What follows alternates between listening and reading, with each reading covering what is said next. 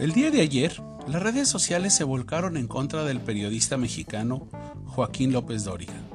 por haber hecho un comentario sarcástico sobre el atuendo de la secretaria de Economía Tatiana Cloutier. El breve mensaje, a través de la plataforma Twitter, sugería una mala decisión al portal un vestido informal en una reunión protocolaria en la Casa Blanca en Washington. Lo que menos esperó López Dóriga fue que en una intención por señalar a la pasada una crítica mordaz se tomara como un comentario misógino y machista aunque por otra parte, el teacher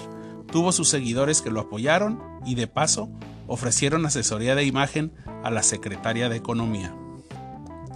El punto aquí radica en la calificación que tendrán de ahora en adelante comentarios que a título personal se emitan en las redes sociales y que sean objeto de censura alegando discriminación y acoso.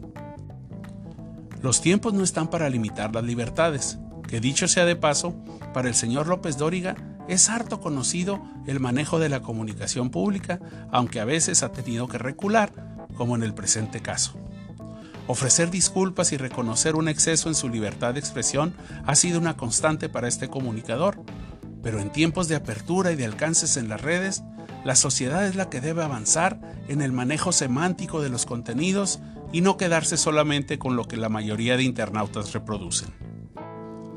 En pocos meses, la propaganda política se limitará a las redes sociales y todas las opiniones que incidan en las decisiones de grupos serán revisadas, fiscalizadas y llegarán incluso a ser penalizadas si se considera abuso de la libertad de expresión.